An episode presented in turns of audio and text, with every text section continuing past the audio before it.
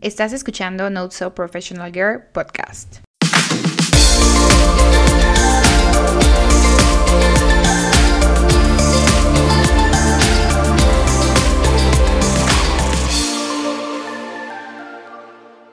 Hola, ¿cómo están? Bienvenidos a otro episodio de Not So Professional Girl. La verdad, no puedo creer que ya hayamos llegado a la temporada 3.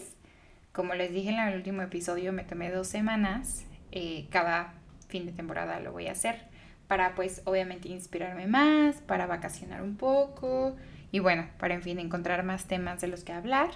Y la verdad, el tema del que vamos a hablar el día de hoy lo descubrí el fin de semana. Bueno, ya sabía que existía, pero nunca me había metido a investigar y realmente no le había dado un nombre tal cual. El tema del que vamos a hablar hoy, ya lo pudieron ver por el título, que es políticas de trabajo. Estoy contenta porque creo que muchas de las dudas que yo tenía sobre ciertas cosas en el trabajo, con esta definición, me queda muchísimo más claro sobre la importancia, sobre el por qué suceden ciertas cosas durante el trabajo y sobre todo creo que para muchos nos puede servir de esa referencia porque creo que es ese tipo de cosas que nadie te dice, nadie te explica y si te lo comentan, pues bueno, eh, es más bien por aparte, así como yo lo estoy haciendo, que lo estoy investigando y posteriormente lo estoy contando, más que si tú naciera de ti. Entonces, vamos a iniciar qué son las políticas de trabajo o políticas de oficina. Esto, las políticas se refieren al conjunto de interacciones sociales y dinámicas de poder que ocurren en un entorno laboral. Entonces, es un conjunto de interacciones sociales, que es lo más importante, es una interacción social entre ciertas personas y que influye pues la dinámica de poder, quién tiene más poder versus otro, no solamente en el nivel de jerarquía, sino dentro de otro tipo de niveles. Hay personas en las cuales no van a tener una jerarquía muy alta dentro del organigrama laboral, sin embargo, tienen mucho poder. Entonces, volviendo a repetir, se refieren al conjunto de interacciones sociales y dinámicas de poder que ocurren en un entorno laboral. Es muy importante mencionar que estas políticas pueden influir en la toma de decisiones, las relaciones entre compañeros, colaboradores, etc. y la cultura organizacional de una empresa. Entonces, básicamente influye en todo lo que sucede en una empresa, en tu trabajo del día a día, en cómo te comportas o cómo otros colaboradores se comportan contigo, en amigos, relaciones, etc. Entonces, sí es muy importante ser consciente sobre este tipo de políticas porque aparte de, esta es la definición general, pero al final de cuentas hay muchas empresas en este mundo, hay muchas formas de ver cada empresa, cada empresa va a tener políticas de trabajo diferentes, va a haber unas que más o menos en ciertas cosas que les voy a contar el día de hoy, pero al final de cuentas, si no se manejan bien y no eres consciente, puede haber muchísimo más conflicto, puede haber mucha competencia dentro del lugar de trabajo, entonces ser consciente yo creo que es la clave primero y posteriormente obviamente el conocimiento sobre tu empresa y cómo se maneja internamente. Entonces, ¿cuáles son los aspectos claves sobre las políticas de oficina? Aquí tengo alguna lista y posteriormente voy a, a decirles cuáles son las tres cosas más importantes de esta lista y por último aquí algunas sugerencias que yo tengo y que yo he visto internamente y que también me han dicho de cómo manejar estas políticas de trabajo a tu favor. Entonces, un resumen de los aspectos clave es primero la jerarquía. Como yo les decía, al final sí es un tema de poder, es algo importante o es parte clave de lo que son las políticas de trabajo o políticas de oficina. Y al final de cuentas, toda esta estructura de poder y de autoridad van a afectar en la forma de las relaciones y la toma de decisiones en la oficina. Entonces, muy probablemente se han topado cuando eh, le pides algo a una persona y o no te hace caso o no hay una forma de trabajo adecuada, pero cuando un nivel más arriba del tuyo, por ejemplo tu jefe, lo escalas a tu jefe, probablemente tengan otra forma de reacción versus la que estaban teniendo directamente contigo. Esto puede ser un ejemplo de esta jerarquía. Sin embargo, hay jerarquías que no son tal cual del organigrama, como lo mencioné ya hace rato y ahorita, al final de cuentas, puede haber una jerarquía. Hubo en un libro que yo eh, vi y que también es súper importante, es que había una secretaria que llevaba años en una posición y esa secretaria tú te tenías que llevar bien con esa secretaria porque si te llevabas mal podría no pasarte las llamadas, podría no entregarle los mensajes al jefe, podría no manejar ciertas cosas buenas y al final la importancia de llevarte bien con una persona de ese nivel que a lo mejor no tiene un poder tan fuerte como un CEO, pero al final de cuentas tiene un poder dentro de la estructura porque es una secretaria que ha estado muchísimo tiempo y hay un nivel de confianza que le tienen a esa secretaria. Entonces, este es un ejemplo. El segundo es la comunicación. Entonces, aquí la comunicación efectiva es lo más importante. Es fundamental para evitar confusiones, malentendidos, conflictos. Al final de cuentas, tener una comunicación efectiva y también una comunicación adecuada en cuanto a cómo lo transmites el mensaje es súper importante porque al final de cuentas es lo que te va a llevar a saber cómo manejar ciertas cosas dentro de la oficina. Los siguientes son las alianzas. Entonces, hay muchas veces en las que hay ciertas personas que forman alianzas y pues, pueden tomar ventajas y hay una cierta influencia dentro de la organización, que aquí como me explico, hay a veces en que ciertos equipos, por ejemplo, tú te llevas muy bien con la persona de finanzas y esa persona de finanzas te aprueba más rápido otras cosas versus otras personas dentro del trabajo. ¿Por qué? Porque estas alianzas que estás creando y lo estás llevando hacia tu ventaja, pues lleva esta parte de influencia. Hay alianzas que son muy visibles, hay alianzas que no, y al final de cuentas no es que todos nos afecte o nos ayude, pero al final lleva una consecuencia ese tipo de alianza, tanto buena como mala. El siguiente que yo creo que todos hemos vivido son los chismes y rumores. Es toda esta información que no sabes si es real, si no está verificada, pero al final se propaga y afecta cómo te perciben o cómo percibes a otros colegas. Entonces aquí yo creo que los chismes y rumores es lo más común en las empresas porque al final de cuentas es algo que puede suceder, que puede afectar a muchas personas y que realmente tiene un enfoque muy negativo. Entonces el tema de chismes yo creo que en todas las estructuras tiene pues sí un punto de foco rojo del cómo solucionarlo porque al final de cuentas creo que nadie quiere estar en una empresa donde hay mucho secretismo, donde hay muchos rumores, donde afectan a otras personas por esos rumores. Otra parte es la competencia. Muchos de estos rumores, alianzas, la jerarquía es hay una competencia entre, por, a mí me van a ascender más rápido, yo tengo un reconocimiento más rápido versus otros, necesito esta rivalidad. Empieza a haber un tema de competencia porque al final de cuentas es una forma de cómo pueden ascender mejor o cómo puedes generar mayor dinero dentro de la oficina. Entonces, sí es un nivel de trabajo tóxico. Eh, si la competencia lleva un nivel no adecuado una competencia sana y una competencia que tú sabes que puede funcionar, sino ya es ver 100% la ventaja de sí mismo y ni siquiera pensar en lo que busca la compañía, que al final pues siempre se debe buscar la misión, visión y propósito de la compañía. Los conflictos de intereses. Este es el, otro de los puntos que tenía aquí anotados y al final el conflicto personal es algo que no podemos evitar, al final de cuentas somos humanos. Hay muchas formas en las que se pueden entrar conflictos, desde opiniones diferentes, que yo creo que es la, la principal. Una comunicación no afectiva puede provocar un conflicto. Una, una acción que alguien no tuvo a lo mejor eh, ese pensamiento de que va a crear una consecuencia tan fuerte, puede suceder ese conflicto. Entonces el conflicto de interés es algo que, pues al final de cuentas, todo lo que les he mencionado, todo se conecta entre sí y el conflicto sucede en nuestro día a día y lo va a seguir sucediendo. La influencia. Aquí un poco es también las alianzas, pero al final influencia es la capacidad de persuadir, convencer y cómo se mueven los hilos para poder influir en decisiones importantes. Es la influencia es como tú o como otra persona puede mover e influir para que hayan ciertas decisiones que se tomen a su favor o simplemente se tomen a favor de otras personas versus otros y no hay una regla o un proceso para. Otra de las cosas que ya mencioné, pero la cultura organizacional, entonces toda la cultura organizacional que se toma pues viene parte de las políticas de trabajo, son las normas, los valores, probablemente la política de ética que tienes en tu trabajo, el cómo se influyen sobre estas políticas es algo esencial y son forman parte de las mismas políticas, porque al final de ahí es como vas a comportarte.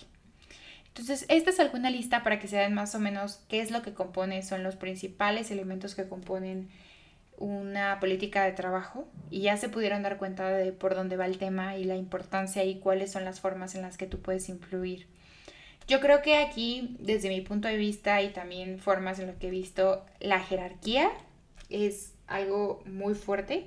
Jerarquía y influencia, aquí voy a agregar estas dos, porque como les decía, no solamente está la parte de es que tiene un nivel más arriba que el mío o un nivel más abajo que el mío, no, simplemente también la influencia. Hay personas que no tienen una posición muy elevada, como ya lo platicé al inicio, pero al final de cuentas la influencia que tienen versus una persona que está al mando puede ser muchísimo más relevante que una persona que tenga un nivel al mismo que el mando. Entonces, la jerarquía y la influencia es algo que está, pues es fuerte eh, en las políticas de trabajo, pero es saber cómo manejarla y saber obviamente cómo tener un buen desarrollo. El segundo, la comunicación. La comunicación desde tu equipo directo, tu equipo ya externo, cómo vas a relacionarte, cómo vas a marcar ciertos límites, cómo puedes tú realmente transmitir el mensaje que quieres transmitir y no crear conflictos, no crear confusiones, no crear malentendidos. Es algo muy, muy importante. la competencia al final de cuentas parte en sí, no reconsidero que la competencia sea lo más importante, pero sí la parte de la jerarquía, como ya lo mencioné. Y por último, el tema de los chismes y rumores. No creo que sean lo más importante o que sea lo más relevante porque es algo muy negativo. Sin embargo, sí es algo que puede afectar la cultura organizacional de una forma muy, muy, muy mal y que realmente puede cambiar la forma incluso que hay personas que se han ido del trabajo por ese tipo de situaciones. ¿Cuáles son algunas de las formas, ya entendiendo un poco qué son las políticas, cuál es su relevancia, cuáles son los puntos más importantes desde mi punto de vista sobre las políticas de trabajo, cómo las podemos usar a nuestro favor, qué es, qué es algo que puedes usar a, a nuestro favor. Y yo creo que aquí, deteniéndome un poco, el tema de políticas es algo súper complicado sobre todo porque abarca mucho más la parte social y mucho más la parte personal que de la parte operativa, eh, si lo dividimos entre las habilidades duras y este soft y hard skills, estamos en la parte soft porque es el comportamiento de las personas durante el trabajo. Entonces, el cómo usar esta, estas políticas de trabajo a tu favor, lo más importante es que sí debes de ser estratégico, pero también debes de pensar de actuar de la forma más ética posible. Y aquí es, tú siempre si buscas el bien para ti, el bien también para otros y que no trates de pisar a otros para llegar a un nivel superior o por mejorar ciertas cosas dentro del trabajo, vas a llegar a mucho más, ¿no? Siempre debe haber un respeto, debe de respetarse esa parte, pues de la e, parte de ética y tener ética en el trabajo yo creo que te puede llevar a muchos otros trabajos mejores o como estás en el actual puedes escalar durante ese mismo nivel, pero sí es muy importante es que tomes en cuenta que las acciones que haces vas a afectar a muchas más personas que solamente a ti mismo, pero sí hay formas en las que puedes utilizar o pues implicar eh, las políticas de trabajo a tu favor. Entonces, una de las cosas que yo tengo es la red de, contactos o networking, que como ya les dije en el episodio pasado, vamos a hablar pronto más de esto, más a detalle, pero al final de cuentas, la red de contactos te va a construir relaciones dentro del trabajo, son relaciones sólidas y buenas entre colaboradores, líderes, diferentes niveles. Al final de cuentas, tú estás en un trabajo donde el recurso humano es de las cosas, yo creo que hablamos de un 80-20, un 80%, vas, tú vas a transmitir mensajes con seres humanos, con personas del día a día. Entonces, el construir una red de contactos y que tenga una importancia y que realmente tú puedas aportar algo y que esas personas te puedan aportar algo para su más alto bien, es yo creo que lo mejor.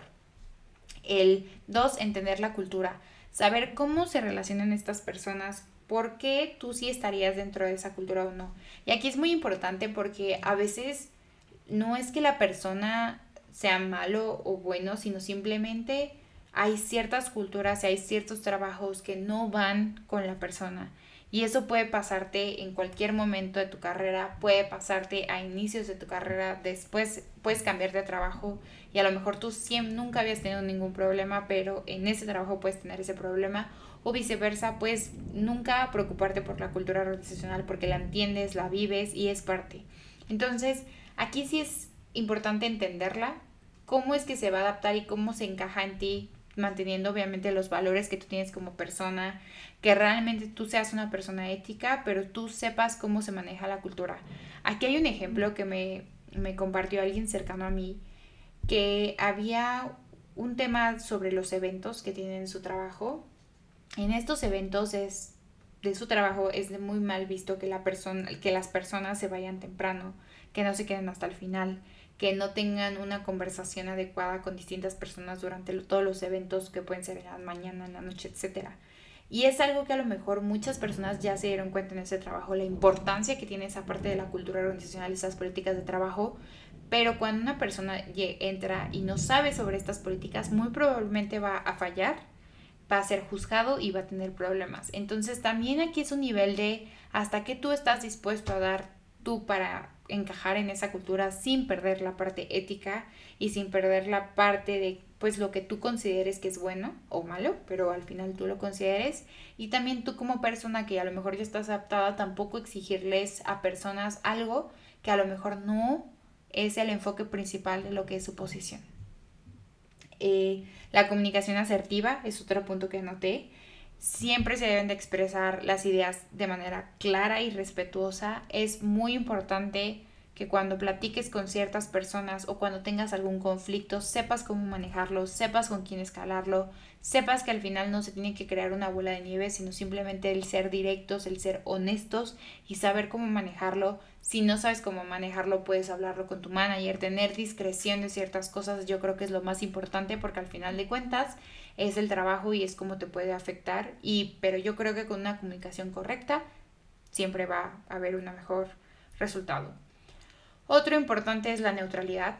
Es muchas veces es mejor mantener una postura neutral en ciertas situaciones, sobre todo cuando son eh, delicadas, para evitar que tú tomes un mando del otro. No significa que no puedas expresar tus opiniones o que no puedas ser parte de ese conflicto, sino el realmente ver qué te va a aportar a ti. Hay, va a haber situaciones en las que tú no vas a tener vela en ese entierro, tal cual, entonces el por qué tienes que meterte no es necesario, no es, el, no es el enfoque. Entonces al final de cuentas, ser neutral y dar una respuesta neutral es una de las mejores cosas que puedes hacer mientras no haya una afectación hacia tu persona o hacia otras. Y por último, el autoconocimiento. Creo que aquí esto está un poco relacionado con lo que yo les iba a decir.